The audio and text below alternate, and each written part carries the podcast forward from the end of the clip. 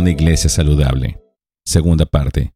Hechos capítulo 2 versículos del 42 al 47. Y se dedicaban continuamente a las enseñanzas de los apóstoles, a la comunión, al partimiento del pan y a la oración. Sobrevino temor a toda persona y muchos prodigios y señales se hacían por los apóstoles. Todos los que habían creído estaban juntos y tenían todas las cosas en común. Vendían todas sus propiedades y sus bienes y los compartían con todos, según la necesidad de cada uno. Día tras día continuaban unánimes en el templo y partiendo el pan en los hogares. Comían juntos con alegría y sencillez de corazón, alabando a Dios y hallando favor con todo el pueblo.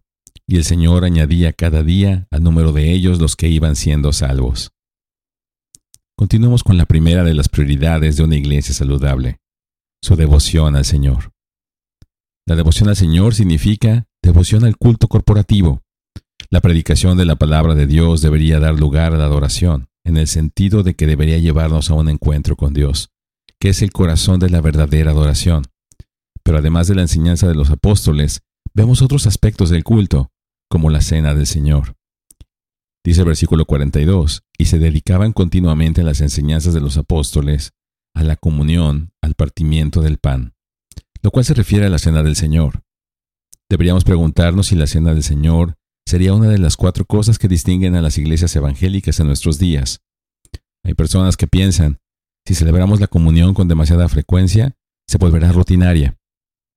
La solución no es disminuir la frecuencia, sino más bien pedirle a Dios que nos saque de nuestra apatía espiritual.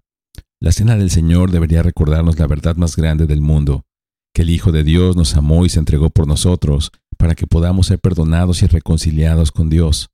Debería llevarnos a examinar nuestras vidas para que confesemos y nos apartemos de cualquier pecado. La oración. Literalmente el texto agrega, y a la oración.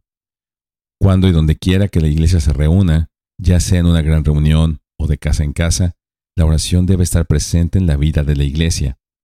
En tu vida personal y familiar, la oración debería ser la respuesta normal y frecuente que reconoce tu total dependencia del Señor. Alabanza y gozo.